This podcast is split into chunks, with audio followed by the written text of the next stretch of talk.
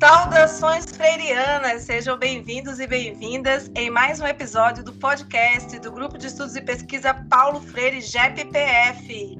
Neste episódio, conversaremos sobre a obra de Freire, professora Cintia Não, Cartas a quem ousa ensinar. E para esse diálogo, convidamos a professora Cheryl Moretti. Antes, não esqueçam de nos seguir nas redes sociais. Estamos no Face, no Insta, no LinkedIn, no Twitter.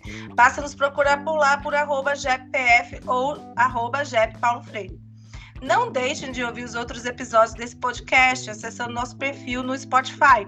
Confira também o Café com Paulo Freire, que está gravado no canal da Newton Paiva. Hoje temos, além da participação da líder do grupo, Ana Cavalcante, essa que vos fala, a presença de nossa bolsista, Islane Senra. Boa tarde, Islane, tudo bem? Boa tarde, Ana. Boa tarde, pessoal. Tudo bem? E para essa conversa, nós temos a professora convidada, Sharon Moretti, que é educadora popular, feminista, licenciada em História, mestre e doutora em Educação. Moretti é também coautora do livro Paulo Freire, o metodologia bibliográfica que será alvo de nossos estudos em nossas próximas publicações. Agora que a professora Cheryl foi apresentada aos nossos ouvintes, ela vai falar um pouco sobre esse livro, se apresentar, conversar com vocês. Então, Cheryl, a palavra é toda sua. Introduza, conversa, converse aí sobre dê suas primeiras palavras a respeito do professora Cintia Não. Estamos bem empolgadas em ter essa conversa com você, principalmente porque este livro, né, a Paulo Freire Arqueologia Bibliográfica, vai ser muito importante para os nossos próximos estudos e fica super à vontade.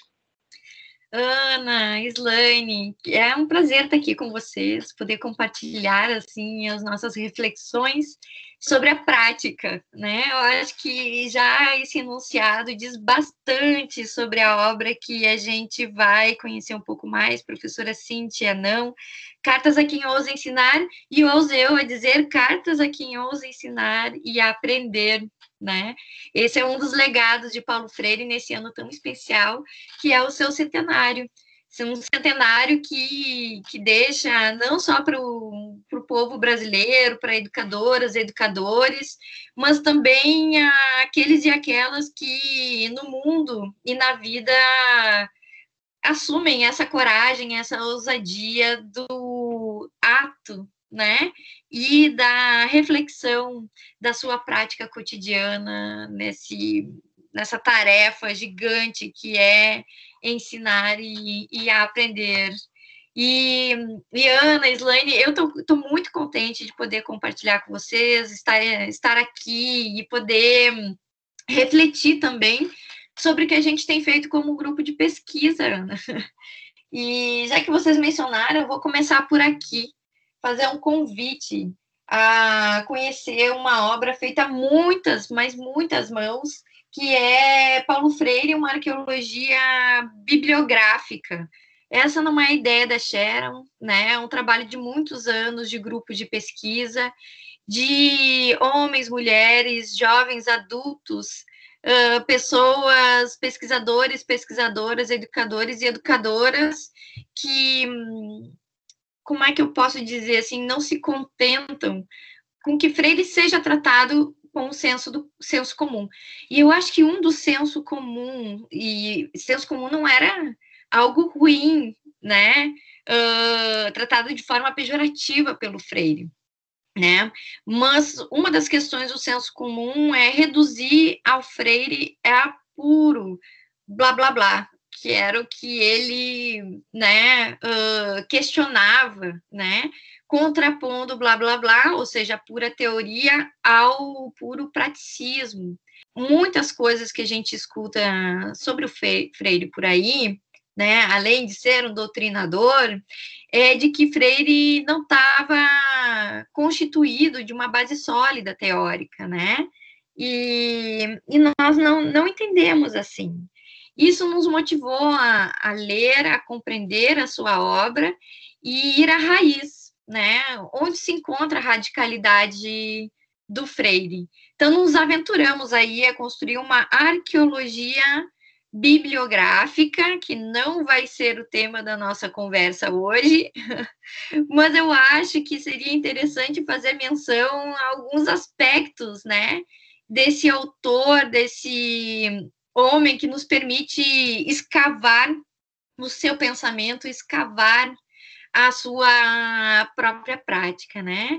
Bom, a arqueologia aqui, que a gente está fazendo menção, é remeter à compreensão que o próprio Freire tinha sobre consciência e, respectivamente, da conscientização, a consciência na ação, da construção histórica, né, composta por complexas tramas que relacionam de muitas formas, né, ora contrapondo, ora se complementando ou confirmando, todas elas compondo estar no mundo, né, o que ele fala de interesse, esse corpo consciente, né, que é o sujeito histórico, um sujeito que se entende no mundo. Então, essa foi a nossa intenção.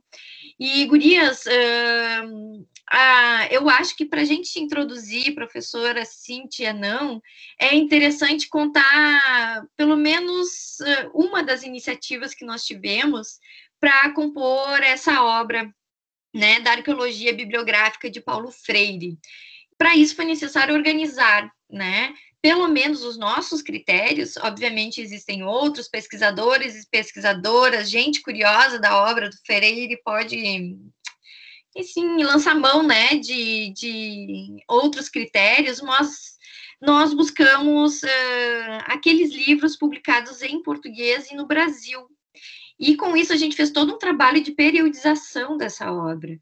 Primeira delas é o Até o Golpe Civil-Militar de 64 depois, nós organizamos um conjunto de obras situadas no período do exílio, né? Esses quase 16 anos em que Freire teve de viver num contexto de empréstimo e não no seu contexto de origem. Né, que vai de 64 a 79. Isso inclui a sua passagem né, pela África, as cartas a Guiné-Bissau. Olhem a importância das cartas aqui já no exílio. Depois, é o conjunto da obra que corresponde ao seu retorno ao Brasil e que nós identificamos como as obras dialogadas. São aqueles diálogos, aqueles livros que nós tomamos contato, onde Freire passa a refletir sobre a sua experiência, não só do exílio, mas sua própria experiência de vida como educador e como um sujeito situado no mundo, um sujeito de decisão. E num outro momento, diria, num quarto momento, a gente tem as obras que refletem, né, o Paulo Freire como um gestor da educação na Secretaria de Educação em São Paulo, seus últimos escritos, ou seja, de 91 a 96.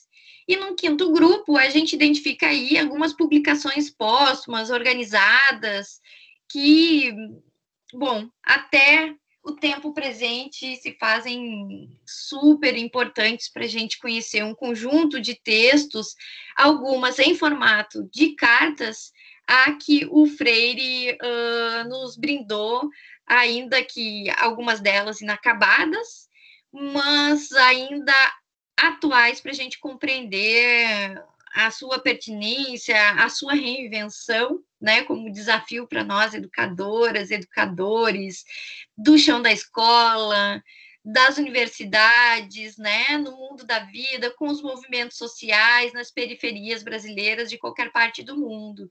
E tá, bom, professora Cintia Não, Cartas a Quem Ousa Ensinar, Uh, nós a situamos, né, nós como grupo de pesquisa, e eu queria mencionar aqui meus queridos colegas, amigos, companheiros de trabalho, o Sandro de Castro Pitano, o Danilo Romeu Streck, que hoje atuam na Universidade de Caxias do Sul, né, que colocamos nossas energias a conhecer um pouco mais, não somente da obra, mas dessa vida do Freire, né, possível a gente compreender a obra do Freire sem relacionar com a sua própria vida, por isso que nos motivou a organizar assim a sua, entre aspas, uh, coleção, né? Uh, mas, professora Cíntia, não, é, é um livro de 1993, né? Logo após a sua experiência, então, na gestão, né, da educação no município de São Paulo e após a sua seu reencontro com a pedagogia do oprimido na obra que a gente conhece como pedagogia da, da esperança. E num contexto muito particular da vida da sociedade né dos brasileiros e brasileiras. Freire recém uh, regressado uh, atuando como professor nas universidades, atuando como gestor da educação, mas um Freire muito preocupado com a vida política e o cenário político brasileiro e a constituição de uma cidadania plena, né? Participativa. Então, professora Cintia Não, ela nos convida tam, tam, novamente a pensar a realidade brasileira sob o aspecto dessa vinculação entre educação e política. Bom, esse livro, ele, além de estar formado por dez cartas, né, tem essa característica de ter sido escrita em dois meses. Olha, por convite do editor, Uau, Bem curto tempo, dois meses. Em curtíssimo tempo, Freire ousa a escrever esse livro em formato de carta, Ana Islaine. É um feito, né? Mas olha só, apesar de escrito em dois meses, Freire não abandona uma característica que lhe é muito peculiar, que é compartilhar seus escritos com outras pessoas, né? e, e dialogar. A professora Ana Maria Saul foi uma delas, né, que Freire procurou com bastante recorrência para que pudesse tomar uh, contato com a grandeza que essas cartas nos uh, apresentam, né? Eu queria iniciar falando disso com vocês, que essas cartas a quem ousa ensinar, eu uso dizer que é uma, são cartas a quem ousam também a quem ousa a aprender. Sim, podemos ir então às questões, Sharon? Completamente. Se vocês sentem-se assim uh, correspondidas com o tamanho desafio, vamos adiante, vamos para outros. Vamos sim. Slane, começa então. Você tem algumas questões para a professora Sharon? Sim, eu tenho algumas questões. Primeiro, agradecê-la e é um prazer tê-la conosco, professora Sharon. Ah, no livro em destaque, Freire nos traz um enunciado dividido em três blocos. Então, ele já coloca lá na página 19, que é A, professora sim, B, tia não, C, cartas a quem ousa ensinar. Fica claro logo no início do livro que os temas apresentados perpassam os vocativos, principalmente o de tia, utilizado até hoje na educação básica. Qual a importância da não utilização do vocativo tia e por que utilizarmos professora no lugar? Ah, Islane, eu acho que essa pergunta continua muito pertinente, né? Eu acho que o Freire, de alguma forma, ele trabalha na perspectiva de que uh, existe, existem dois fenômenos, tá? Essa é a minha interpretação, porque Freire nos convida a professora Cintia não. Um deles refere-se ao fenômeno da feminização, ou seja, a educação estar sendo ocupada como labor majoritariamente por mulheres, né? E a feminização como esse aspecto que implica em qualidades feminis de quem educa. Então, o Freire, quando nos convida, né, a criticamente uh, defendermos o nosso trabalho, a nossa especificidade de ser professora, educadora, ele faz essa distinção entre aquele, aquela que assume uma, uma relação de parentesco, né? Que é alguém da, da família e que esse vocativo, tia, tem nela embutido a ideologia, né? Das boas moças, daquelas que não contestam, daquelas que não se rebelam, daquelas que não precisam cumprir um papel uh, uh, profissional, né, que está organizado, digamos assim, por um conjunto de saberes que são específicos do seu trabalho, da sua atividade, né? E que tampouco está guiada por um processo, por uma metodologia, por uma didática, uma pedagogia. Mas olha que interessante, ao passo que Freire nos desafia, né, a separar a rela as relações de quem tem uma relação de parentesco, de família, relações de afeto, não implica no ato educativo, assumindo-se professora, o trabalho específico que cada uma de nós realiza não seja menos afetivo, né? Mas é trabalho nosso, a escolarização, a alfabetização, o letramento, né? A leitura da palavra, a leitura do mundo que precede então essa palavra.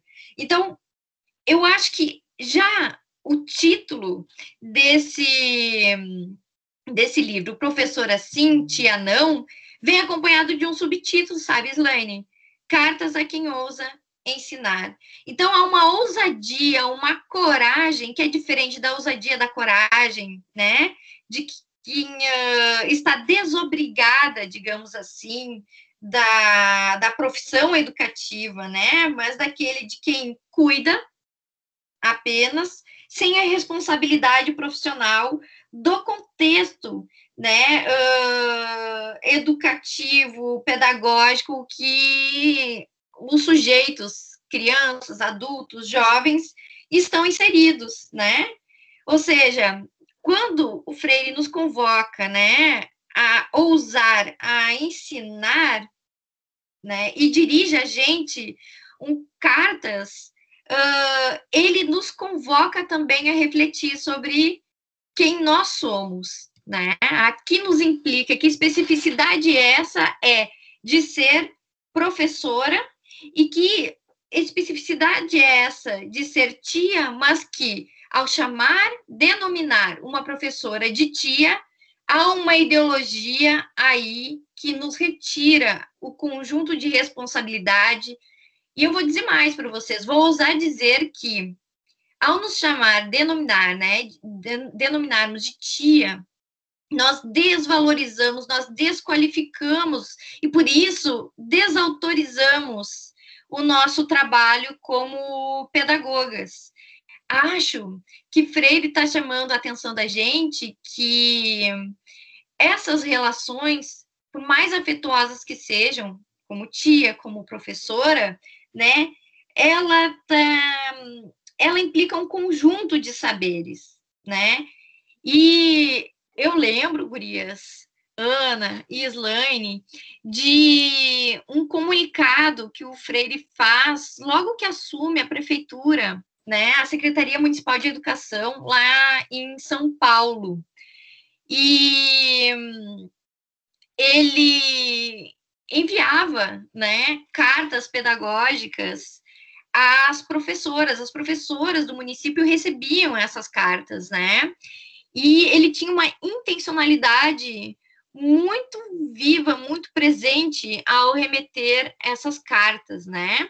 Então, as cartas, Freire dizia o seguinte: olha, elas são uma ferramenta, um instrumento de abertura para aprender com. Então, as cartas, elas constituem, sim, práticas dialógicas, né?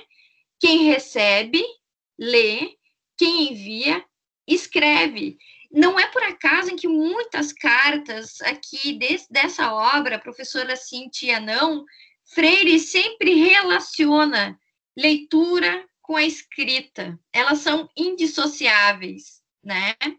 Então, essas cartas, ou seja, se quem recebe lê e quem escreve envia, perdão, quem envia escreve, né? Elas devem ser discutidas, estudadas e, sempre que possível, nas palavras do próprio Freire, respondidas.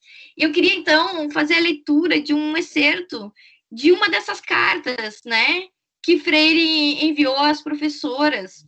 Isso aconteceu em janeiro de 1989, quando ele assume esse trabalho, essa tarefa cidadã, né, democrática de conduzir a Secretaria Municipal de Educação. Vejam que, que, que Freire remete às professoras, né? Aos que fazem a educação conosco em São Paulo. Assim que aceitei o convite de me, que me fez a prefeita Luísa Erondina para assumir a Secretaria de Educação da cidade de São Paulo, pensei em escrever aos educadores, tão assiduamente quanto possível, cartas informais que pudessem provocar um diálogo entre nós sobre questões próprias de nossa atividade educativa. Não que tivesse em mente substituir com as cartas os encontros diretos que pretendo realizar com vocês, mas porque pensava em ter nelas um meio a mais de viver a comunicação necessária entre nós. Pensei também que as cartas não deveriam ser escritas só por mim, Educadoras e educadores outros seriam convidados a participar dessa experiência que pode constituir-se no momento importante da formação permanente do educador. O fundamental é que as cartas não sejam apenas recebidas e lidas, mas discutidas, estudadas e, sempre que possível, respondidas. Gurias, eu acho que essa carta de 89 e esse livro publicado, escrito ao que eu entendo, na segunda metade de 1992, mas publicado em 1993, é uma certa continuidade desse trabalho dialógico, né? A sua intencionalidade política de formação continuada com os professores e professoras de São Paulo, mas que o Freire teve a generosidade de organizar em dez cartas e nos proporcionar esse aprendizado amplo, ou melhor, ampliado, né? com mais dialogantes de forma ainda, nossa, indiscutivelmente atual. Slane, então eu percebo isso, a reivindicação da rebeldia, né, do professor e da professora que ousa ser democrático, né? A gente não pode esquecer que Freire está falando aí no momento de transição na democracia brasileira, né? no final dos anos 80, as primeiras eleições diretas, e do qual ele e Erundina são partes importantes, construtores importantes dessa democracia, com a construção de uma educação igualmente democrática. Então, a relação entre educação e política, participação e decisão, são algo que Freire nos brinda com essas dez cartas. E ele nos convida, então, a problematizar, a refletir criticamente a importância de ser professora. Nosso trabalho, trabalho específico exige da gente um conjunto de saberes, conhecimentos, esses saberes sistematizados, mas que não estão desvinculados da prática. Então, teoria e prática são relações, né? Freire o tempo todo vai nos convocando a falar das relações, assim como tia implica em relação, mas é uma outra uh, relação, é uma relação de parentesco. E quando essa relação ela é uh, expropriada do ato coletivo, da família, do afeto, e ela é colocada no contexto da educação, ela, na verdade, embute a ideologia de boas moças, entre aspas, boas moças, porque essa também é uma carta, imagino que já influenciado pelas críticas e reflexões que ele está fazendo lá na Pedagogia da Esperança, Freire escreve já numa linguagem inclusiva de gênero e se atenta para essa, ouso eu a dizer, né, minha interpretação, feminização e feminização da educação. Muito bem, professora. É, ótimos esclarecimentos. É, já até respondeu minha próxima pergunta, mas, é bom, o que a gente pensou para esse podcast? A gente pensou fazer uma forma é, diferente dos anteriores já realizados pelo GEPPF. Propomos um diálogo por temas, é, já que o livro apresenta 10 cartas, né, ele não vem em capítulos, o livro vem em dez cartas e todas elas é, exibindo um teor didático e educativo. Nós vamos trabalhar agora é, por temas. Então, o primeiro tema que eu, eu quis trazer foi esse tema realmente do título, que foi muito esclarecedor. E o próximo tema que eu vejo, na minha percepção, assim, com a leitura do livro, que eu pude perceber, é que o, te, o Freire já abordava o tema da educação parental, que hoje é um tema em alta e bastante trabalhado por, por pelos coaches, né? O que, que eu percebi? Que eu destaco aqui é, nas cartas, na quinta carta, intitulada Contexto Concreto, Contexto Teórico, em que Freire distingue as questões do castigo e ensinar com amor aos filhos, com as práticas realizadas por ele no SESI de Pernambuco, e a sétima carta das relações entre educadores e educando, com o relato da coordenadora que influenciou na mudança de atitude de uma avó diante os cuidados da neta, né? É, assim, professora Sharon, teria alguma observação quanto ao tema? Posso dizer que Freire já pensava na educação parental respeitosa, educação com amor e talvez até em disciplina positiva? Ah, Islane, essa é uma questão muito pertinente, né? Tu veja a atualidade do Freire. Uh, eu, eu ousaria acrescentar uma outra relação, né? Pensando nos tempos atuais, veja, né? De fechamento né, da democracia, ao invés de abertura, ampliação da democracia, da participação da sociedade civil, do controle social e popular sobre as políticas, né, a gente percebe que hum, tem uma certa Uh, não somente da desvalorização do ponto de vista do salário, do direito à luta, né?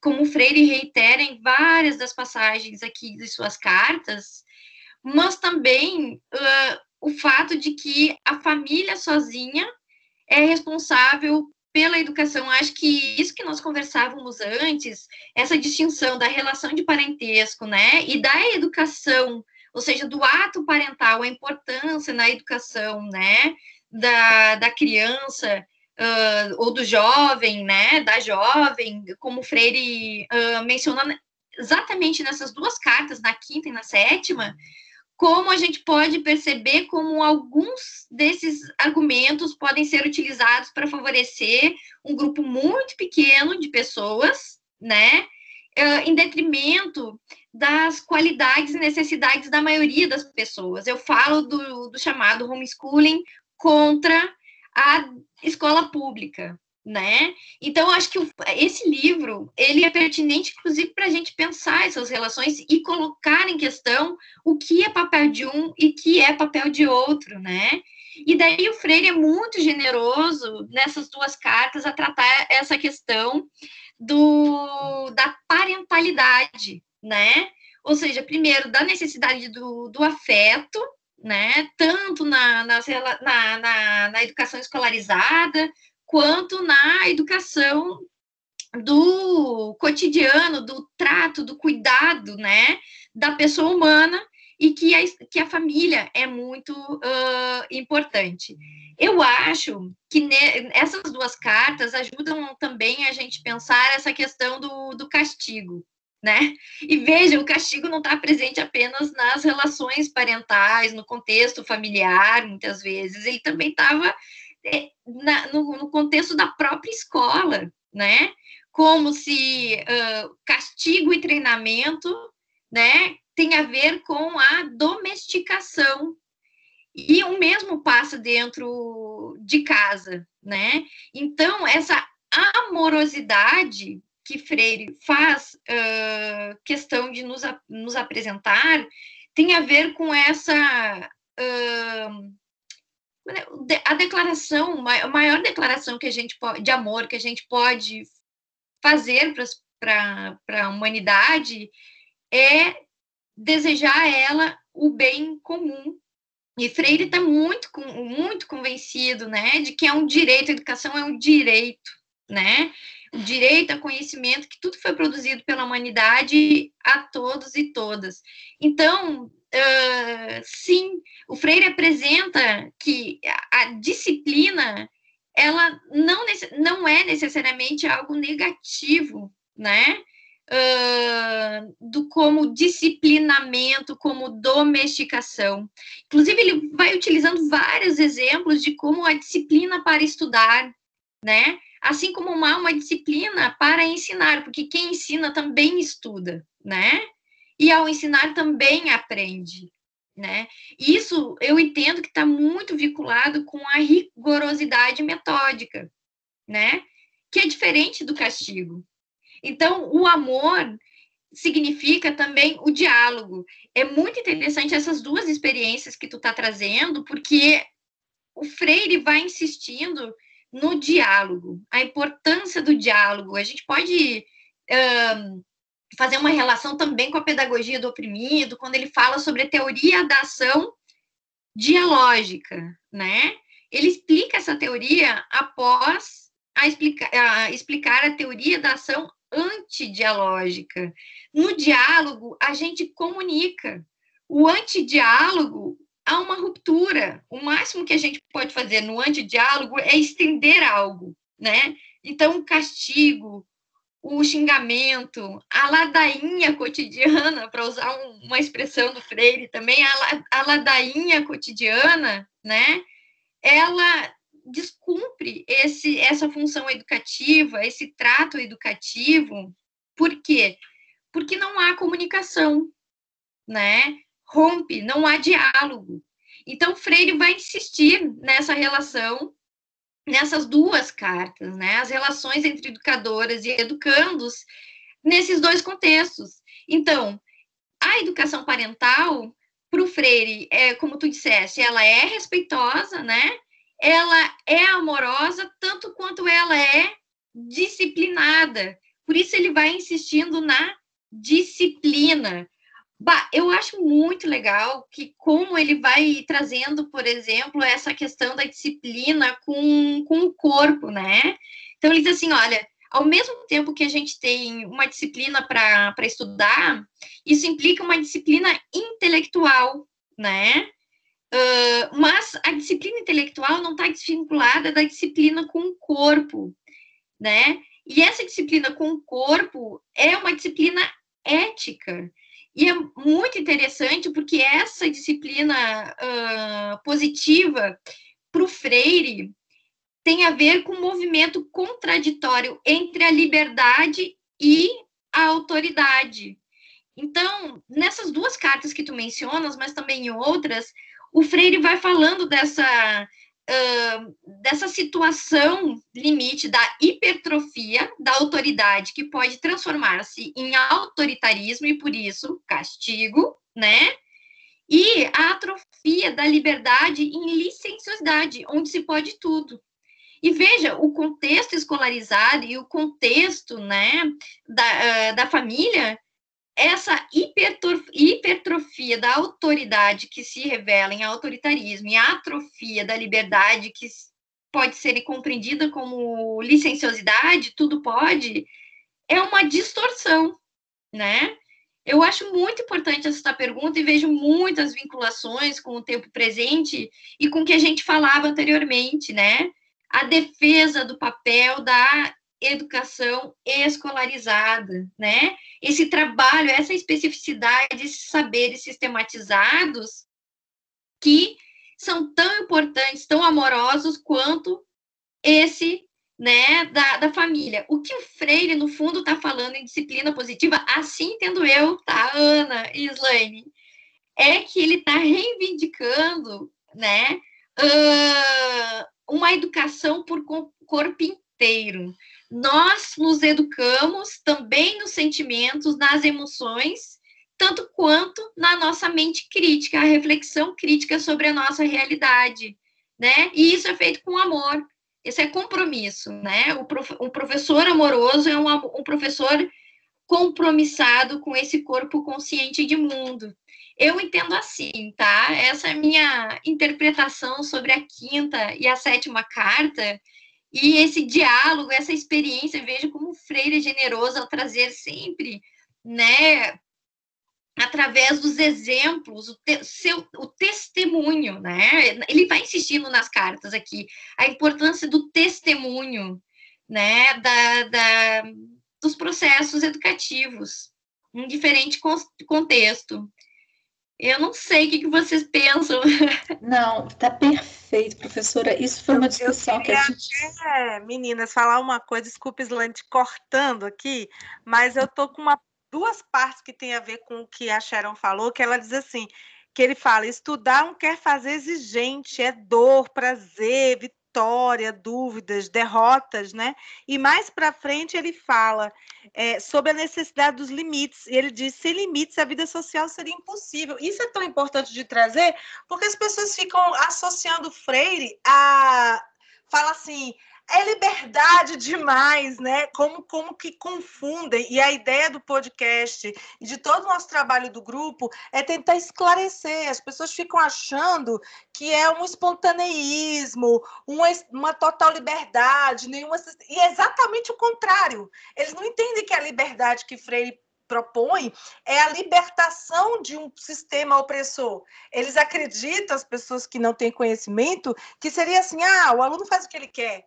Então, isso é muito importante porque eu chamo a atenção para o ponto completamente equivocado do senso comum a respeito da obra de Freire, né? Islane, desculpa te interromper. Não, perfeito, Ana. Bom, eu vou passar para o próximo tema. Posso? Pode, por favor, fica à vontade. É que eu acho que já foi tudo bem esclarecido. É, nós abordaremos agora o tema do medo, que é uma discussão que a gente sempre fez no grupo lá, é, com relação ao medo. Em algumas cartas, Freire fala do medo paralisante. E na nona carta, ele, intitulada Primeiro Dia de Aula, ele nos afronta a enfrentar os medos e os desafios. Que falar desse medo que pode surgir no lecionar e como superá-lo de acordo com Freire?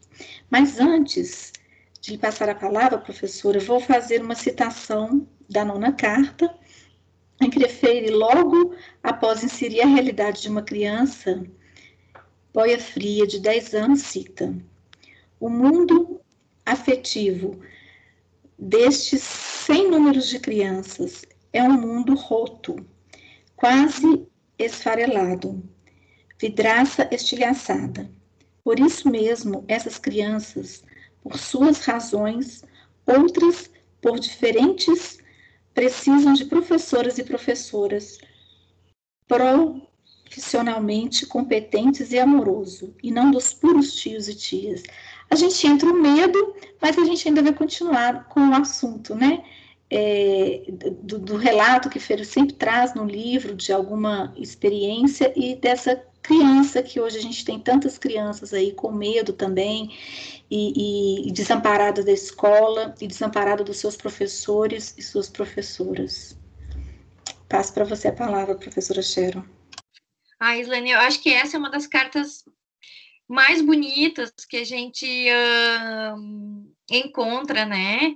E eu acho que todo, toda pessoa que, que, que pretende né, atuar profissionalmente como professor, professora, ele se depara, assim como no primeiro dia de trabalho, porque é dia de trabalho, mas o primeiro dia de aula, né, nós também, como crianças, uh, eu tenho memórias super afetivas no meu primeiro dia de aula, também senti o medo do primeiro dia de aula, né? Muitas crianças choram ao separar-se da, da, da sua mãe, sua avó, sua tia, algumas vezes dos seus pais, né? Mas uh, falam de alguma vez seus pais porque essa relação do cuidado ainda recai majoritariamente sobre as mulheres, né? E como enfrentar, como educadora, como educador, como enfrentar esses medos e desafios eu acho que junto com medo vem outra palavra, que é essa ousadia, né? E a ousadia, ela tem que estar tá imbuída de coragem, a vida pede coragem, né? Eu acho que Freire é, foi um bom leitor de literatura, uh, me arrisco a dizer que ele estava bastante inspirado, aqui por minha conta, tá? Não tenho base científica para afirmar, mas vejo Guimarães Rosa aqui na, na, na, nessa passagem. mas uh, sobre o primeiro dia de aula, eu acho que, que um dos desafios que o Freire traz para nós é romper com a compreensão de que o professor, o professor, a professora tudo sabe e o aluno, a aluna, nada sabe, né? Ou seja, uh, nós enfrentamos os nossos medos ao admitir que, que ele existe, né?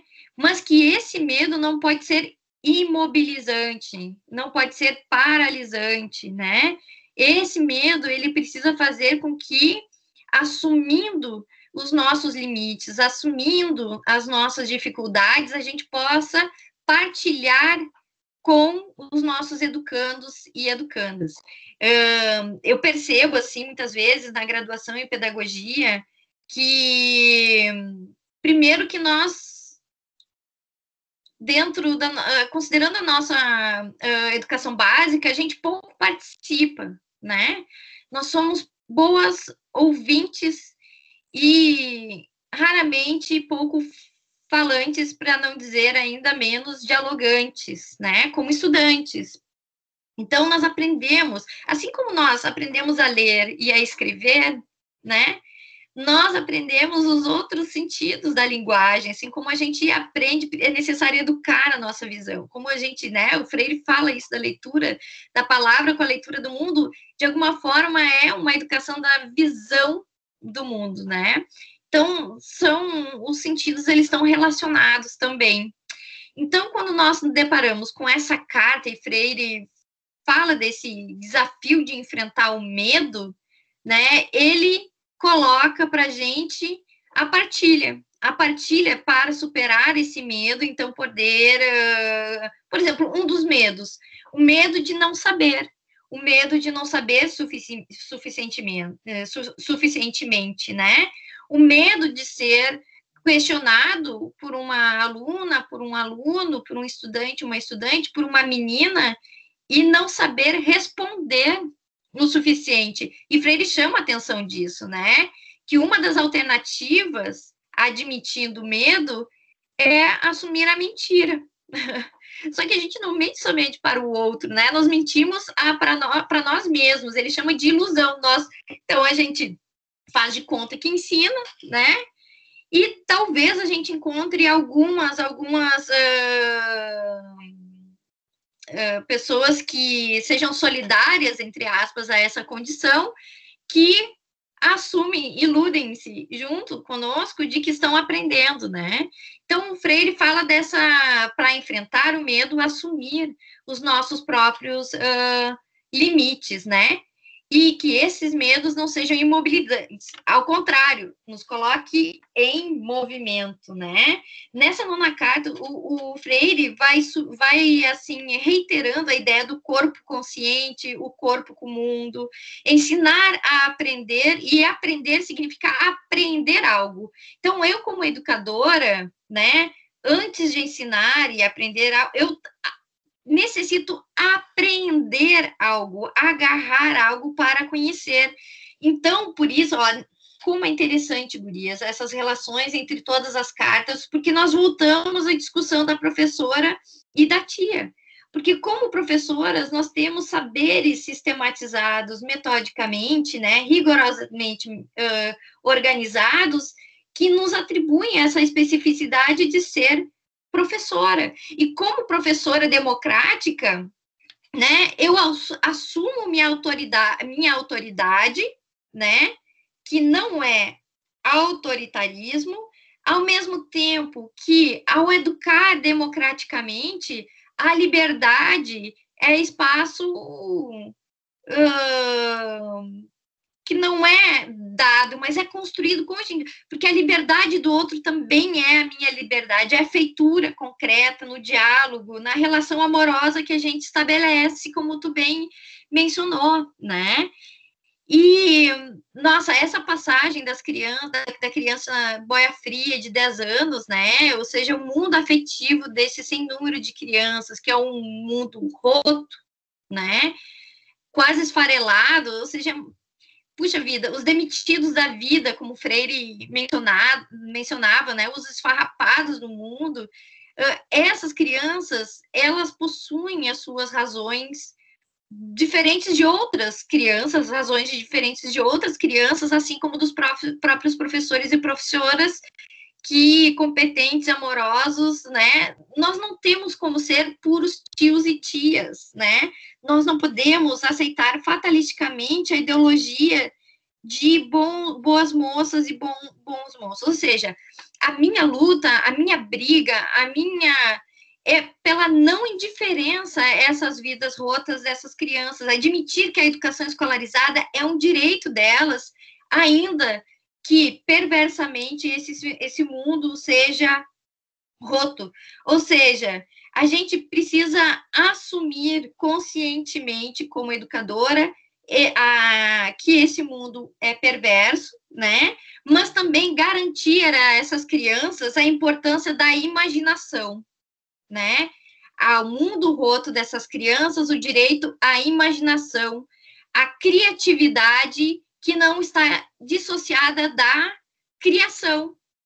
Então, acho que o Freire nos convoca nessa passagem, Gurias, nessa nona carta, a falar desse direito, da importância da imaginação, o ato criativo de toda criança e o nosso papel aqui como professoras, como aqueles e aquelas que têm um trabalho específico a ser realizado, né? Com autoridade, né? Com participação com diálogo. Eu acho que é uma linda carta, Islane. Eu tipo, acho que foi uma excelente escolha aqui para nossa nossa conversa. Nossa conversa foi, foi, foi mesmo. E por isso eu falo com que a gente nós já tivemos no grupo outras discussões sobre esse livro, inclusive nós tivemos uma live sobre esse livro e eu acho que eu falei lá também, vou reiterar que eu acho que esse livro não é só para professoras e professores, sabe? Eu acho que esse livro é para comunidade escolar, pais, mães, sabe? Para porque ele, ela, ele traz muito essa questão da, da criança, é, da amorosidade e, da, e da, do medo, que não está só também na professora, mas está na criança também, né? Então, é, eu acho fantástico. Esse livro é um dos meus prediletos de Freire, sem dúvida. Ah, Slaine, eu concordo contigo, porque eu acho assim, quem ama não abandona. E Sim. o abandono pode acontecer de muitas formas, né? Inclusive como negligência aos cuidados cotidianos, como aparece na carta, né? O uhum. cuidado com a higiene, por exemplo, que é algo que o Freire relata, assim.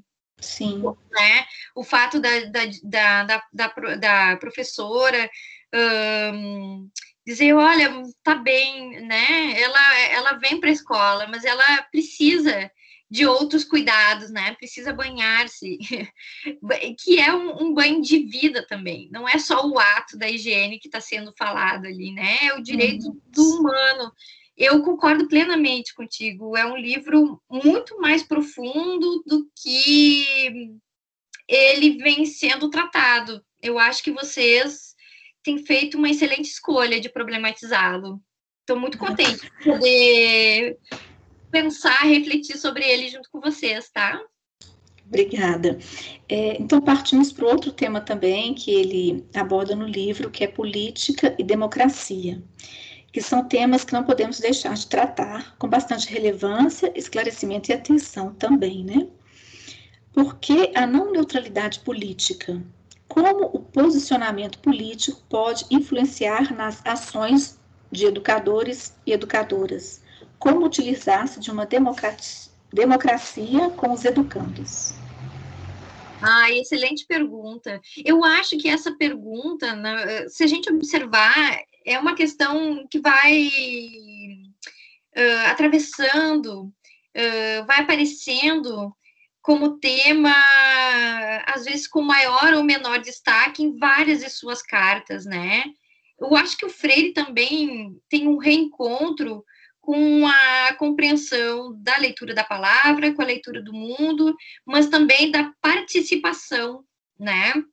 E participação política. Ele, em determinado momento, chega a falar: olha só, não é uma questão de ser partidário ou não, uh, ele está falando de partido político, né? Mas de tomar parte, né? Uh, comprometer-se, engajar-se, uh, com a mudança, com a transformação, com a situação que está sendo. Então, ele vai defendendo no, nesse conjunto de cartas que não há neutralidade. Por exemplo, voltando, tia, a ideia que né, na, nessa relação parental, no contexto da escola, implica uh, ideologia, para o Freire significa a ideologia da neutralidade, né? Porque a tia se posiciona politicamente, a tia luta por melhores salários e condições de, de trabalho, a tia é capaz de, de fazer greve. Não, a tia está disponível, né? Está tá disponível. E não necessariamente ela precisa cumprir com um conjunto de intencionalmente com um conjunto de compromissos, né, uh, que envolve outras e mais pessoas, como toda uma comunidade escolar. Sim, eu lembro que é, as crianças até questionam, eu lembro da minha época também de criança, mas professora faz greve? O que, que é greve? Aí criança, às vezes, né, pequena, não entende, começa a questionar, né, por que, que ela pode ter esses direitos, né? E, e é um exemplo que seria esse, porque ela tem que ter esses direitos mesmo, né? Os professores têm que reivindicar seus direitos, né? Professora Sharon, eu tenho uma pergunta que foi enviada pela colega, minha colega bolsista, Mônica Marchal. Ela não pôde estar presente, e aí eu vou lhe fazer a pergunta agora. Falando um pouco mais sobre a educação e política, segundo Freire, não há uma prática educativa neutra, quer dizer, toda prática educativa tem uma conotação. Por isso, é importante dialogar sobre os impactos disto para a educação. Dessa forma, as tensões em virtudes da oposição entre as correntes progressistas da educação com as políticas neoliberais levaram a grandes embates na elaboração da Base Nacional Comum Curricular. Visto que, na elaboração deste documento, venceu os critérios educacionais estabelecidos pelo mercado. Sendo assim, como o professor, professora, pode tentar amenizar isso em suas práticas educativas? Islaine, enquanto eu pensava aqui na, no teu questionamento, tinha uma coisa que não, sa, não saía da minha mente, né? E isso tá Freire. Luta para Freire é uma categoria, né? É o verbo lutar, assim como brigar, a, assim como a raiva, né? A justa raiva. Eu acho tão interessante que Freire vai falando da importância da educação, da rebeldia, para que ela não, não tenha um fim em si mesma, né? Mas a importância da, do rebelar-se, do levantar-se contra. Eu vinculo muito com a ideia de denúncia e anúncio. Então, lutando também se educa, né? Eu acho que tem a ver com o questionamento anterior. Lutando também se educa. Eu acho que sim, eu acho que a gente entrou no momento bastante. Nós estamos em outro momento, né? Uh, Paulo Freire, quando escreveu Professora Cintia Não, e a gente pode ver diferentes uh, passagens que ele vai fazendo uma crítica muito dura, primeiro a, a um certo progressismo de esquerda stalinista, né, dogmático, autoritário.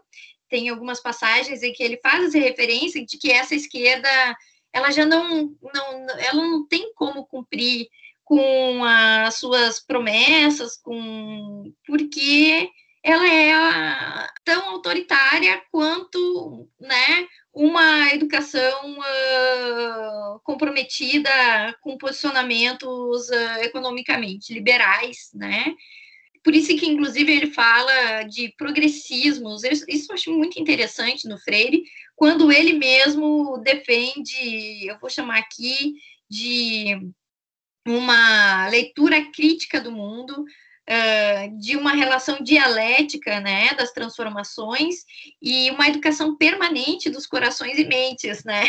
Algo que, que envolve tanto a vida concreta quanto a vida uh, subjetiva. Isso é muito interessante no livro do Paulo Freire. Se eu pudesse mencionar a vocês um fio condutor dessa obra, é a relação indissociável entre teoria e prática. entre aquilo que a gente faz e aquilo que a gente diz. Então, o Freire, de forma alguma, ele se esquiva da crítica, né, uh, a esses progressismos quanto à, à direita.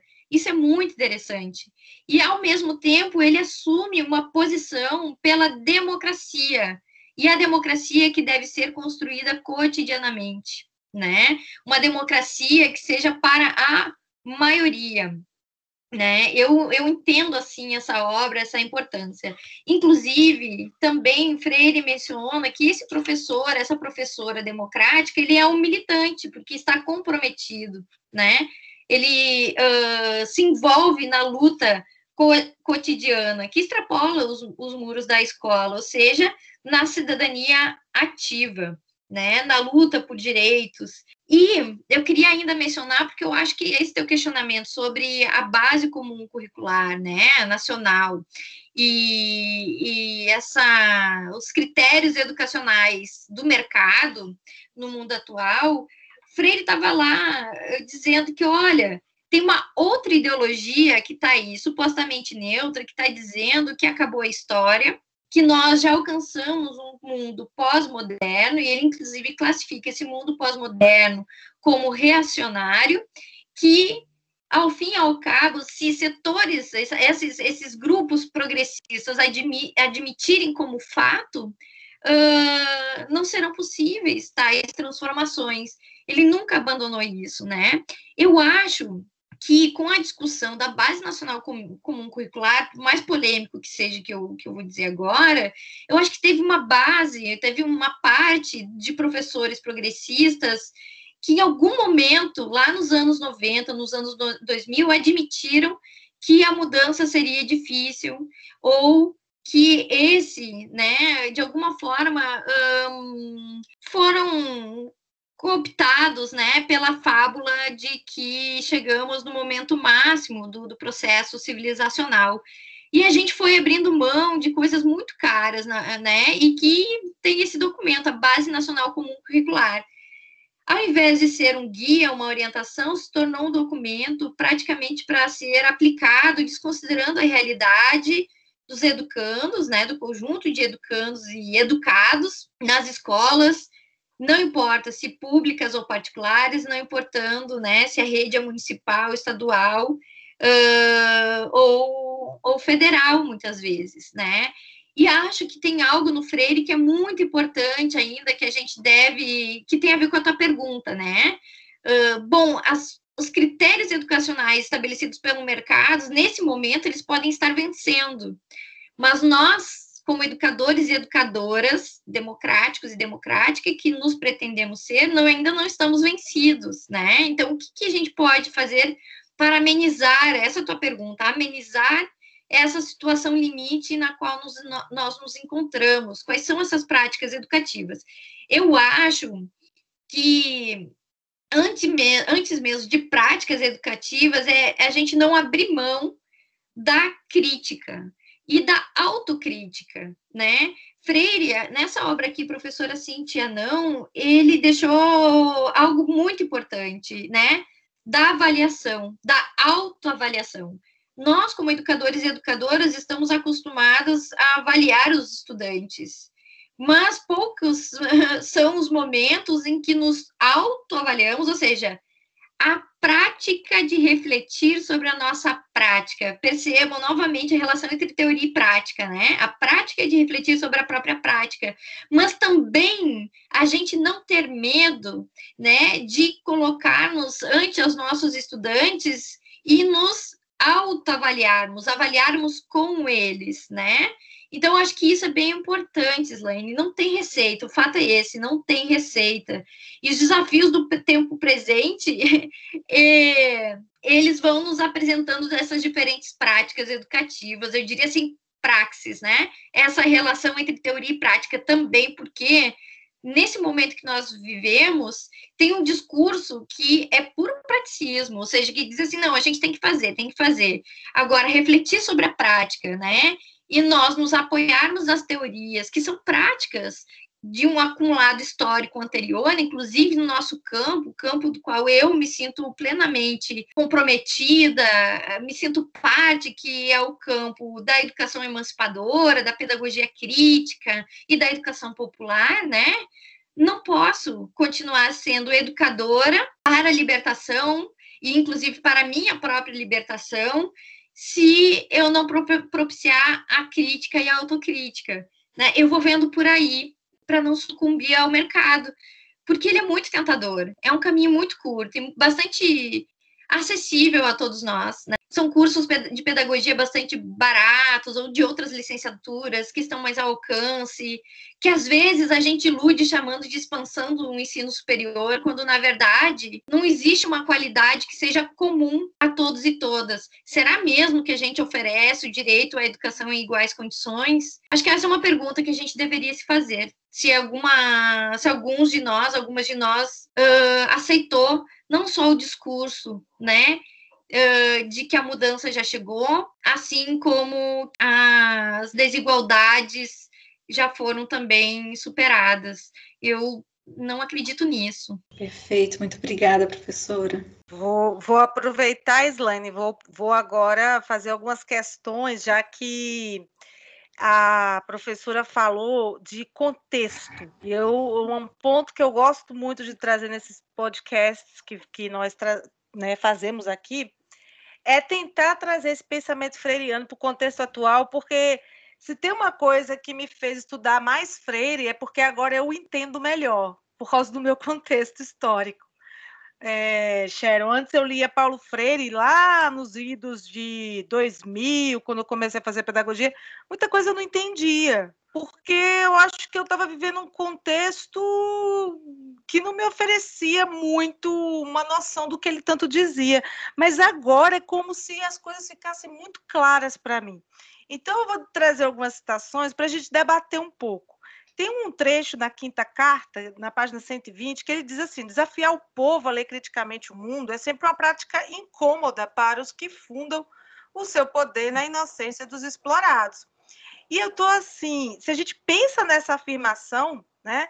A gente pode dizer, então, que a postura dos poderosos está cada vez mais pautada nisso, está mais escancarada nesse contexto atual, né? Porque é, é, muito claro a rejeição à ciência e a pensadores críticos como Freire.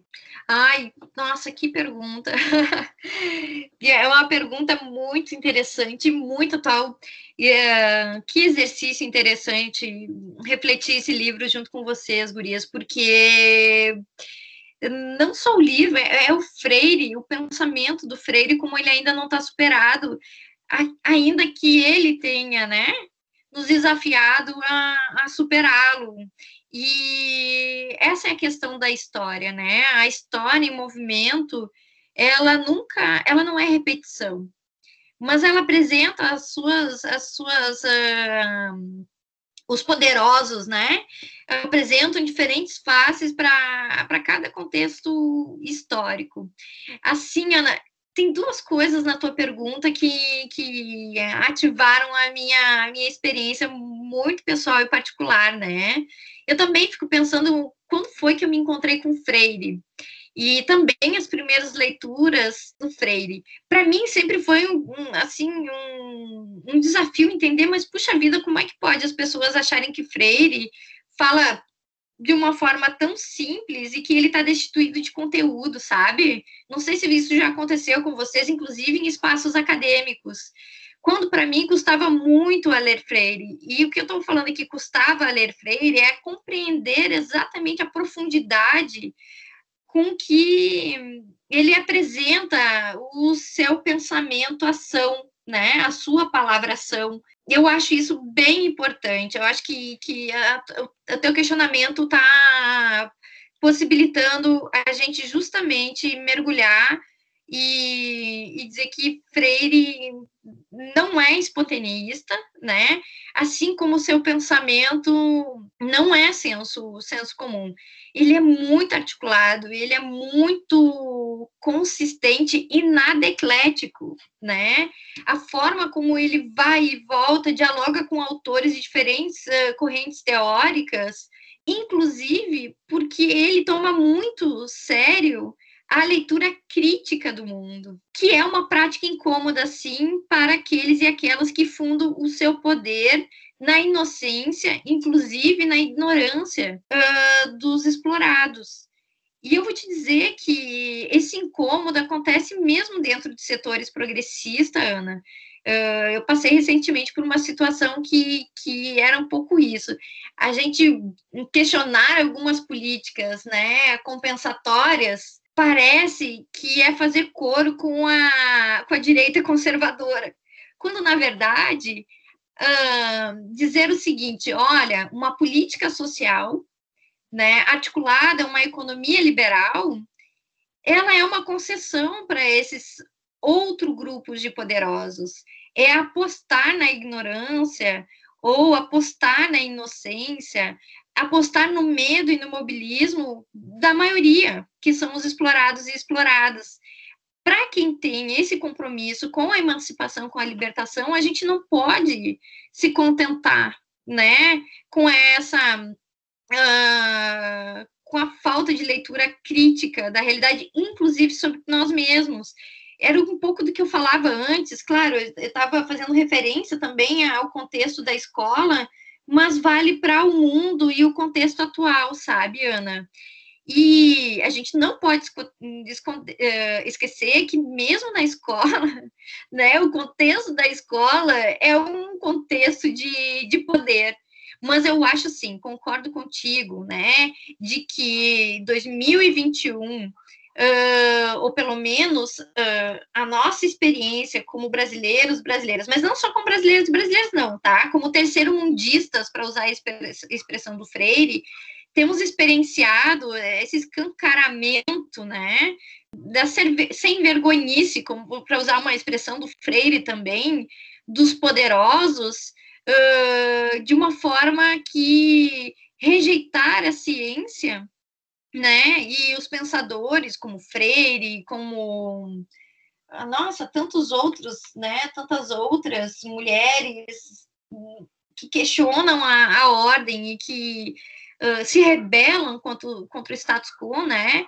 Uh, que propõem uma outra sociedade onde estejam a maioria, os 99%, para fazer uma referência direta às feministas, se torna imprescindível, né? Então, desafiar o povo. Eu estava pensando outro dia, né, numa, num grupo, no outro grupo de professores e, e professoras, do desafio que é a gente superar não só as necessidades concretas, materiais da vida das pessoas, mas também subjetivas. Eu acho que isso a gente não venceu ainda, viu, Ana? E, de novo, contexto concreto e o contexto teórico, até diria abstrato, né? O concreto e o abstrato, uh, que o Freire nos desafia a relacionar.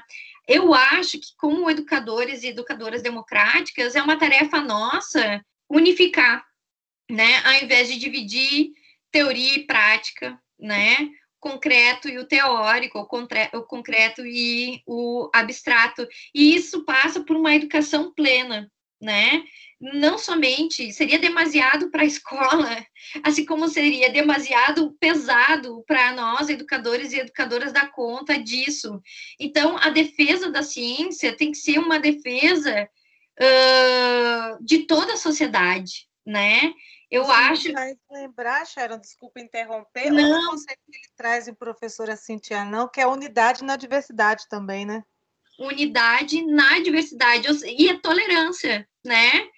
Que é... Aí é, é, é pauta de outra pergunta aqui que eu quero ah, fazer. Tá. Mas tem a ver exatamente com isso. Tem, tem muito a ver com isso, Ana. Me desculpa Sim. se eu me alonguei, mas Não, aqui... Ótimo, é porque assim, eu, Estou é, empolgada com você falando, porque assim é, aí a gente traz para o contexto, para a conjuntura que a gente tem que falar disso, da pandemia, do negacionismo, porque eu nunca vi nada tão escancarado assim nesses meus quase 40 anos de vida. Agora está muito escancarado. E aí tem um trecho que ele fala, eu queria já entrar no, na questão da tolerância, que ele fala assim, é, é ele é um democrata, É, uhum. E me deixa muito irritada quando eu ouço que ele é um doutrinador, porque Nossa. ele é um democrata, porque ele sempre defendeu exatamente a tolerância como algo necessário para viver um, em uma democracia, né? Entretanto, ele diz, olha, não dá para tolerar o intolerável. E uhum. aí eu me vejo nas minhas rusgas com muitos negacionistas ou segmentos da sociedade é, é, que negam a ciência, e eu passo a ser intolerante. Às vezes eu fico achando que, nossa, estou sendo uma pessoa difícil demais. Só que eu, eu, eu leio a sexta carta, na página 126, e Paulo Freire diz: ser tolerante não é ser conivente com o intolerável, não é acobertar o desrespeito, não é amaciar o agressor, disfarçá-lo. Tolerância é virtude que nos ensina a conviver com o diferente. Portanto, opor-se a esses intolerantes, a esses projetos de fascistas, preconceituosos, pessoas que discriminam, pessoas assim, pessoas que são anti-ciência, pessoas que, que, que querem é, é, é destruir a ciência, né? É, então, assim, me opor a eles, é, é, ser intolerantes, né? É, algo que eu preciso fazer, porque eu não posso acobertar isto, como diz Freire. O que, que você pensa disso aí, aproveitando que você ia falar de tolerância? Não, bom, primeiro que eu concordo plenamente contigo, né? E essa é uma outra leitura equivocada que fazem do Freire quando ele defende a tolerância, né?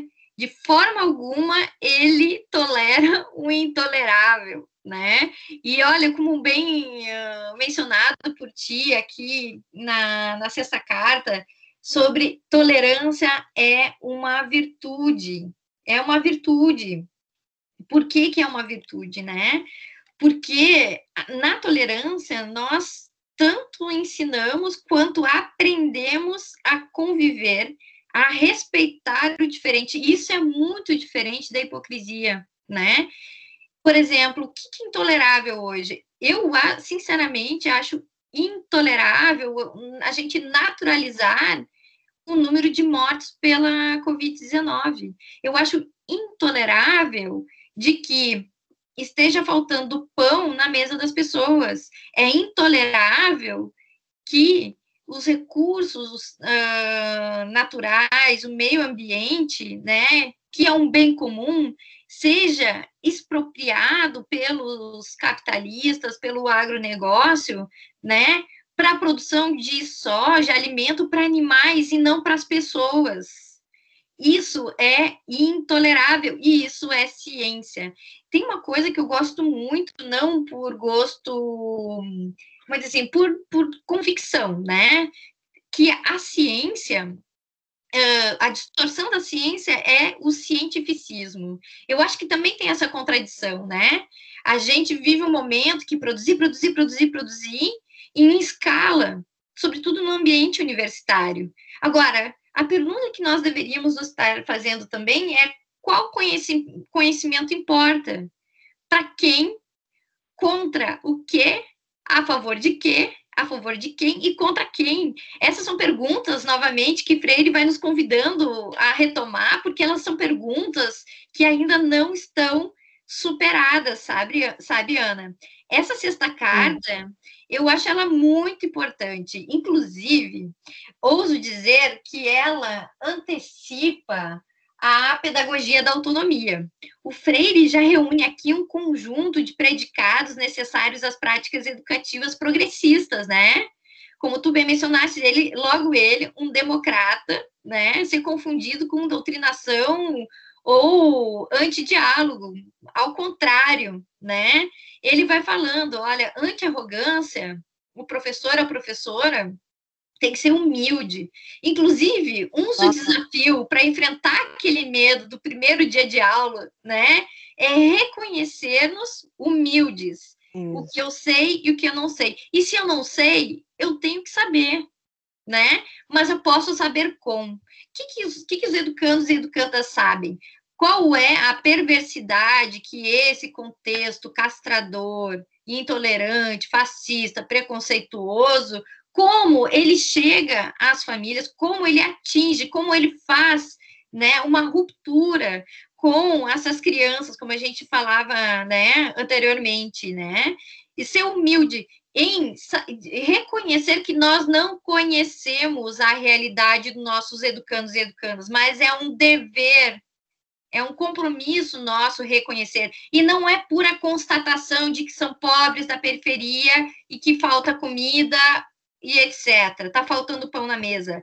É a atuação, né? O que nós fazemos com isso, junto com eles, né? Abrindo mão daquela arrogância de quem tudo sabe ante aquele e aquela que nada sabe, porque é isso que faz a educação bancária. Eu atuo sobre o outro, mas é muito diferente no ato do conhecimento, eu como educadora ousar reconhecer-me, inclusive reconhecer-me como alguém que desconhece algo, né, ante alguém que vai conhecer algo novo, que é o que é esse educando. Outra, Ana, outro elemento, assim, característica importante que a gente já mencionou é a questão da amorosidade. Não tem nada a ver com a amorosidade, que é uma característica que a gente, inclusive, né, uh, toma conhecimento dela, né? Às vezes, nós não nos conhecemos como seres amorosos, porque arrogantes, ouso dizer assim, sabe, Ana? Porque o amor que o Freire está tá nos instigando é o amor do compromisso, né?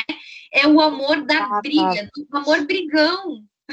Exatamente. E aí eu já tive que ouvir um pouco a coisa do tipo, não, mas o, o, o Paulo Freire fala de amorosidade.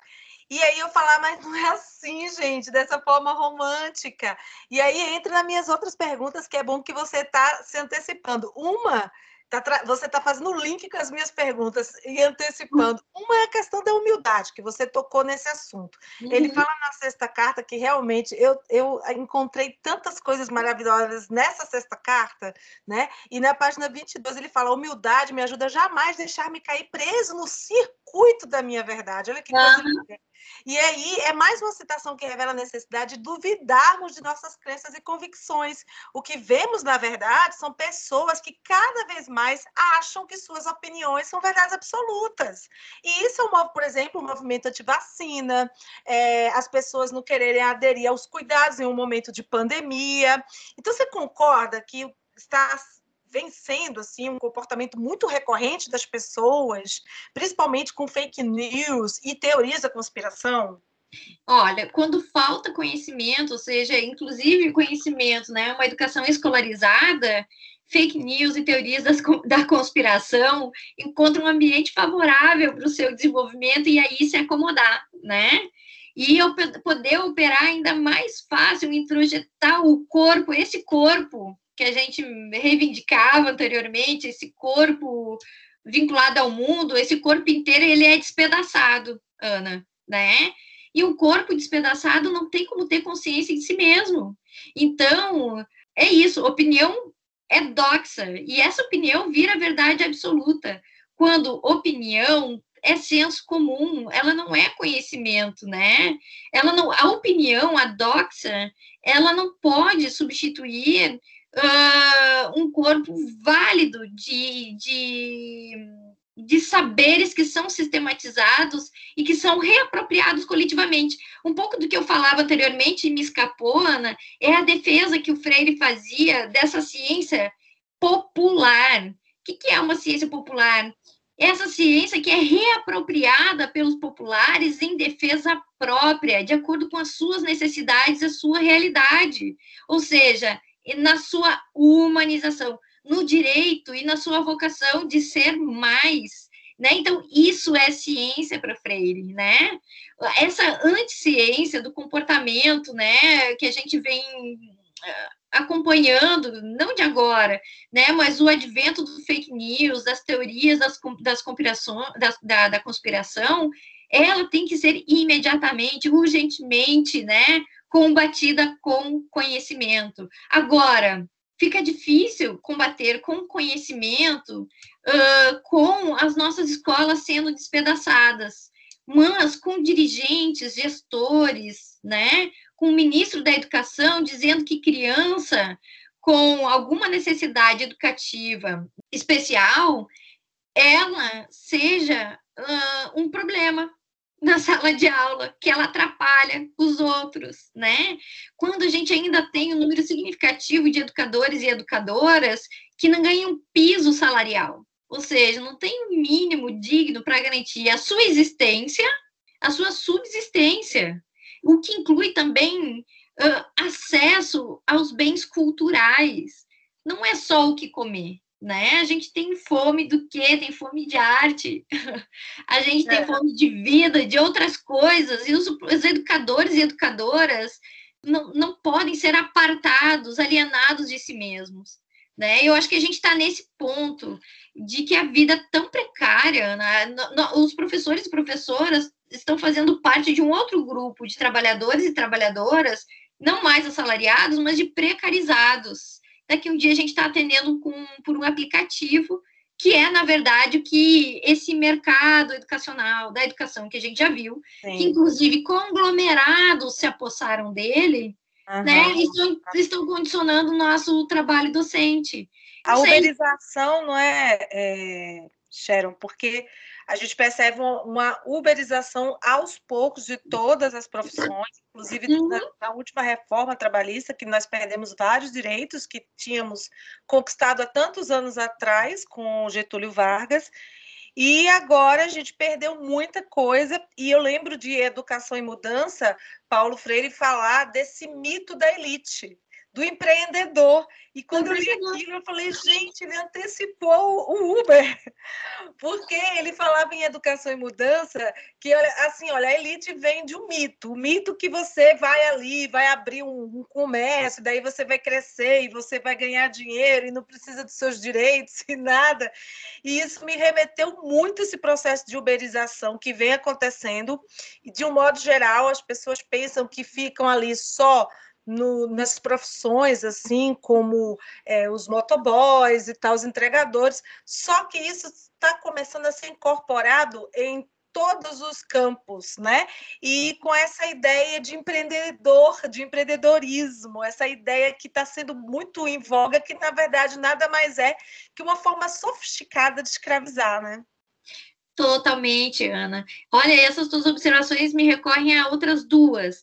A primeira delas é da perversidade, né, desses poderosos de apropriarem-se de palavras tão importantes para nós, tá? Não é, não é o caso do, do empreendedor, mas eu vou falar do, da colaboração. Tá lá na Pedagogia do Oprimido, Freire explica o que, que é o colabor, né? É o trabalho em comunhão, é o trabalho em conjunto, é o, é o trabalho partilhado feito às muitas mãos, né? E o colabor é justamente na, na, na, na, necessário para a ação dialógica, é necessário para o conhecimento, né? E tu vê, né? O mundo empresarial se apropriou da ideia dos trabalhadores transformá-los em colaboradores, mas tu vê a intencionalidade, a potencialidade política com que Freire imprimia, como ele fazia muito bem, né? Na construção das palavras, colabor ação, né? Aquele trabalho que é feito mutuamente na ação, né? Então, o Freire é muito maravilhoso em nos deixar essas, essas reflexões. E a outra questão que tu trouxeste para nós, né? Por exemplo, por que, que é importante a libertação do Paulo Lima, né? Uh, essa semana, uh, o, o motoboy que foi condenado, né? Foi condenado, não foi preso, perdão, Por causa da, da questão da estátua, né, do Borba Gato. Exatamente. Quer dizer, é, um, é uma rebeldia, né, uma, uma insurreição uh, dos explorados, uh, colonizados, né, porque o Paulo Lima ele está imbuído de uma consciência histórica, ele se entende como um sujeito coletivo, né, uh, que se rebela contra aquela imagem de um colonizador, de um violador, que as pessoas, uh, esses poderosos e as elites acabam cultuando, né? Por que, que é cultura para essas pessoas, certo? E o Paulo Lima, além de tudo, ele, ele faz parte de um grupo de trabalhadores precarizados, que são de entregadores, e mais, antifascista, e é muito interessante, Ana, eu acho, assim como o Freire disse que muitas marchas aconteceriam e que ele ficaria muito contente de vê-las, eu acho que é, nós, professoras, esses trabalhadores estão abrindo caminhos para outras formas de organização e outra forma de nós vermos a organização do trabalho para denunciá-los e anunciar outro mundo, outra forma. Porque aí, esse mundo que está sendo não dá, Ana. E aí eu entro naquela outra questão que está em professora Cintia não e que eu também adorei saber essa parte, né, que é a questão da luta, do conflito, que ele fala assim, e eu tô, e eu estou, eu ultimamente ando conflitando bastante. E aí eu, é bom porque é até terapêutico para mim e até me sinto assim mais tranquila, porque a gente a gente está falando sobre a questão da intolerância, de não tolerar o intolerante, né? Que eu, que eu acabei de mencionar isso na sexta carta também. E ele também nessa mesma carta ele fala da necessidade do conflito. E eu adoro essa citação, porque ele diz: não há vida nem humana existência sem conflito. O conflito parteja nossa consciência. E aí eu pego de volta aquela coisa da amorosidade, aquela visão romântica que as uhum. pessoas têm de que dessa perspectiva, é, eles romantizam essa perspectiva da amorosidade de Freire como se fosse uma coisa assim, olha, ele fala só de amor, então a gente tem que aceitar as coisas. É muito pelo contrário, é como, é como você bem disse, amorosidade significa o meu comprometimento com o meu fazer pedagógico, a minha tentativa de mudança é, das coisas como estão, de, de, do meu posicionamento em querer uma sociedade inclusiva e que todo mundo tenha direito. E ele chama a gente para a luta também. E eu queria você que você falasse um pouco sobre esse, esse conceito de luta, de conflito de Freire. Luta é verbo, é lutar, é ação, né? Eu acho que isso é muito importante. Eu, acredito que o Freire ele está muito consciente. É, é, eu vinculo essa ideia de luta, né? Que lutando também se educa, é porque ela é permanente. A educação é permanente, né? Então é ingênuo a gente achar que bom tem um diploma, agora eu vou para o lugar cômodo do meu gabinete fazer pesquisa, né? Para quem faz pesquisa e com, e com isso eu faço conhecimento e uh, ou entro na minha sala e sala de aula e fecho a porta como se não fosse né esse ambiente é são ambientes assépticos né? Ou seja como seres de relações que nós somos né? Porque nós temos distintas práticas sociais e essas práticas distintas, elas educam, elas, ou seja, elas têm educabilidade, essa capacidade de educar, ela não pode, não, não posso me acomodar, tá? Eu acho que tem muito a ver com a negar a acomodação, né? E concordo contigo, essa perspectiva romantizada da amorosidade, ela atua para o imobilismo, então, quando perdão, quando Freire nos convida a, convida luta, ele está nos colocando em movimento. Às vezes, esse movimento é contraditório. E movimento é diferente do imobilismo, e essa perspectiva romantizada nos está aqui, que é caminho mais cômodo mesmo, né? Então, vamos ficar em casa, eu faço meu dever aí como professora, me contento em transmitir e evito o conflito, eu evito o diferente, né? E evito o diálogo, porque o Freire, ele vai dizer, olha só, o conflito, a gente avança. No conflito, nós fazemos perguntas. E no conflito tem outras duas, uh, digamos assim, uh, virtudes importantes que é a capacidade da gente fazer mais perguntas no conflito, né? A gente faz mais perguntas, a gente vai além. A luta tem a ver com coragem. A educação não nasce do medo, mas a educação nasce do, dessa coragem, nasce da tensão entre o conflito é, e tá o conhecimento também, né? Acho que tem uma das questões, um, outro dos elementos que o Freire mencionava, que a gente não conversou, sabe, Ana? Que tem a ver com a paciência e impaciência. é, eles são dinâmicos, eles são dialéticos e tem uma tensão permanente entre uma coisa e outra. Aí tá, o conflito, ele apresenta uma tensão também entre nós. Mas, sobretudo, né, ele fala o seguinte, que a gente precisa lutar pela alegria de viver, lutar pela alegria de viver na escola. A escola tem que ser um ambiente alegre, não é romantizado de novo. O que quando ele convoca a luta é uma convocação bastante ampla, né? É o não imobilismo e enfrentar o conflito como movimento dialético, como movimento da construção do novo, né? Eu vejo por aí, Ana. Muito bom. E, e assim, esse é o recado do, do professor Assintia, não é que você não seja uma professora parada, limitada, que aceita tudo passivamente, mas que você esteja sempre lutando pelos seus direitos e pela própria educação, né? Slaine, estamos chegando ao fim, né? Você tem mais alguma questão para a professora Cheryl também, porque imagino que ela deve estar com seu tempo aí restrito. Nós já estamos com uma hora e trinta de conversa aqui. Ana, só quero agradecê-la foi ótimo a conversa, os esclarecimentos. Nossa, foi muito bom, até melhor do que o esperado, viu? Muito obrigada, Cheryl, e prazer em conhecê-lo, que eu não conhecia ainda. Estou encantada ainda, uh, encantada pelas suas palavras. Ai, gurias, eu que agradeço enormemente. Eu posso terminar com essa carta?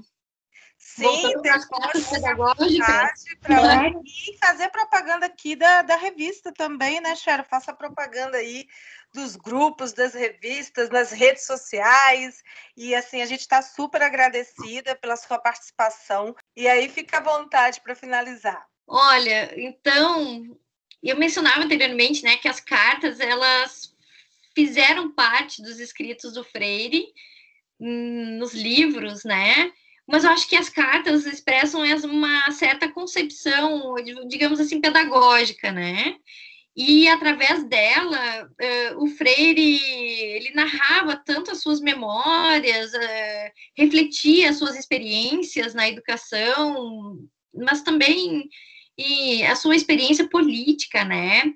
como eu mencionava no início do nosso encontro, é sempre, eu entendo pelo menos as cartas pedagógicas, as, as cartas de Paulo Freire, como um convite de aprender com, e aprender com elas também. Uh, de alguma maneira, elas estão interessadas a todos e todas nós que ousamos ensinar. Então, uh, tem um livro recentemente lançado que é, se chama A Casa e o Mundo Lá Fora, Carta de Paulo Freire para Ana Tercinha própria Ana Tércia Lacerda, uma prima de Freire, quando criança, uh, senti a ausência dele, né? Freire já no exílio, passa a se corresponder com ele. Então, ela criança com Freire adulto. E a primeira carta do Freire para ela, eu gostaria de compartilhar com vocês e fazer um convite a quem não conhece o livro que possa buscar, porque ele é muito bonito, assim como a gente pode perceber essa, esse corpo inteiro que Freire apresenta, né, o seu corpo inteiro, ele se entrega por inteiro para todos e, pra, e para todas nós com muita amorosidade. E essa amorosidade brigona, engajada, acho que aparece nessa carta para a Natercinha. Então, vou, vou tentar ser breve. Querida prima Natercinha, Recebi sua cartinha. Fiquei muito contente. Elza também ficou. Achei ótimo que você se lembrasse de me escrever. Recebi também uma carta tão bonita quanto a sua, a Diana Clara. Será muito bom quando um dia que você puder vir a Santiago, e então não só você conhecerá outro pedaço do mundo, como verá outras gentes que falam outra língua, que não é a sua e que têm outros costumes. Mas, sobretudo, você verá a nós e nós a você. E então conversaremos sobre muitas coisas e você fará passeios e verá a Cordilheira dos Andes muito alta e muito bonita. No inverno, ela fica branquinha, como se fosse um grande Papai Noel de barbas bem alvas, imensas e brilhando nos dias de sol. É muito bonito tudo isso. É bonito ver a neve caindo em cima da gente, caindo em cima das árvores, e as árvores vão ficando curvadas e todas branquinhas, parecem até umas velhinhas bem velhinhas, que já não podem ficar em pé. Um dia eu fui ver a neve cair perto de casa, da Casa Azul, onde eu moro. Saí de dentro do carro todo agasalhado, com capote, chapéu, luvas, porque fazia muito frio e fiquei maravilhado como você fica quando a mamãe e o papai trazem uma boneca para você. Aí comecei a ficar todo salpicado de neve. A neve caía em cima de mim, no meu chapéu, no meu abrigo. A neve caindo parecia poeira do céu. E eu me senti um menino de novo e quase brinquei de fazer bonecos de neve. É uma coisa boa na Tercinha que a gente nunca deixe de ser menino. Os homens atrapalham as coisas, complicam tudo. Não sei se você vai entender isso que vou, vou lhe dizer. Mamãe e papai podem lhe explicar melhor. Cresça, mas nunca deixe morrer em você a Natercinha de hoje, que começa a descobrir um mundo cheia de curiosidade. Se os homens não deixassem morrer dentro deles o menino que eles foram, se compreenderiam muito melhor. Mas eu não quero fazer carta complicada para você, carta de gente grande. Mas é possível também conversar com um menino, conversa com esta. Assim, eu converso com Joaquim e o Lute, toda vez que eles querem conversar. Da mesma maneira, toda vez que você queira conversar comigo, me escreva. Você é hoje a mais nova de minhas amigas que me escrevem sempre.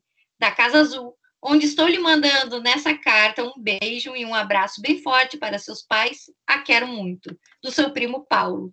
Santiago, Casa Azul, outono de 1967. Lindo, né? Então, como não aprender com as cartas? Como não ser convocada às cartas de Freire? Houve uma publicação do pessoal do João Pessoa, Paraíba, é, em que eles publicaram cartas pedagógicas e a gente escreveu. Eu, particularmente, a minha experiência foi sensacional pensar que eu estou escrevendo para ele. Foi um dos textos que eu mais tive gosto de escrever, assim, toda a minha vida. Meio que contei minha relação com ele e, e o que está esse momento agora e o quanto que o pensamento dele nos ajuda a superar esse momento difícil, né? ajuda muito. Eu queria uh, convidá-las, convidar todo mundo que está escutando esse podcast, né? Ao grupo de pesquisa, ao grupo de estudos. Uh, nós acabamos de organizar um dossiê que se chama Paulo Freire Educação Popular, Cultura, Metodologias, Lugares e Sujeitos. Ele é um dossiê organizado pela, pelo Sandro de Castro Pitano, pela Maria Tereza Gudata Tavares, que são companheiros aí do GT6, da Educação Popular não pede, né? Seguimos fazendo um trabalho no, no GT. Bom, a gente abre esse dossiê com um artigo do Carlos Rodrigues Brandão e da professora Valéria, queridíssima, falando sobre as origens, né? Entre as origens e o agora, memórias e trajetos da educação popular, Queria também convidá-los entre os vários artigos muito especiais, muito importantes que nós consideramos nessa publicação, né? Nesse momento, nesse ano tão especial, a resenha Paulo Freire e eu, aprendizagens, transformações e o encontro com a pedagogia da esperança. Não é qualquer resenha. Foi escrito pela professora Nise Pelanda. A professora Nise Pelanda, além de ter sido minha colega aqui na Universidade de Santa Cruz do Sul, ela esteve com Freire no assentamento do MST, uma das últimas visitas dele no estado antes de falecer. Então, ela analisa a pedagogia da esperança a partir da experiência dela com o Freire nesse contexto além de contar uh, como foram os diálogos ela também apresenta algumas situações muito específicas dessa trajetória, dessas andanças a, até ao assentamento. Então, acho que uh, fica aí um convite muito amoroso, porque é comprometido da Nise. A Nise, que é uma mulher pesquisadora, que foi responsável por fazer uma campanha de ao Prêmio Nobel para o Paulo Freire. Espero em breve poder compartilhar alguns dessas reflexões sobre esse momento tão desconhecido da gente, o que foi a campanha de Paulo Freire ao Prêmio Nobel e que essa mulher maravilhosa pôde organizar, coordenar e convocar a outros amigos e amigas do Freire e essa linda homenagem ao patrono da educação brasileira. Aliás, fica um convite, né? Eu acho que um dos ataques que o Freire está recebendo nesse momento é, alguma das suas das ameaças foi título, né? Retirar o título. E nesse livro a gente percebe a importância com que a Anitta conta, né? Os movimentos da Luísa Erundina para que esse título fosse possível nos seus 90 anos. E aqui estamos nós nos 100 anos, 10 anos depois.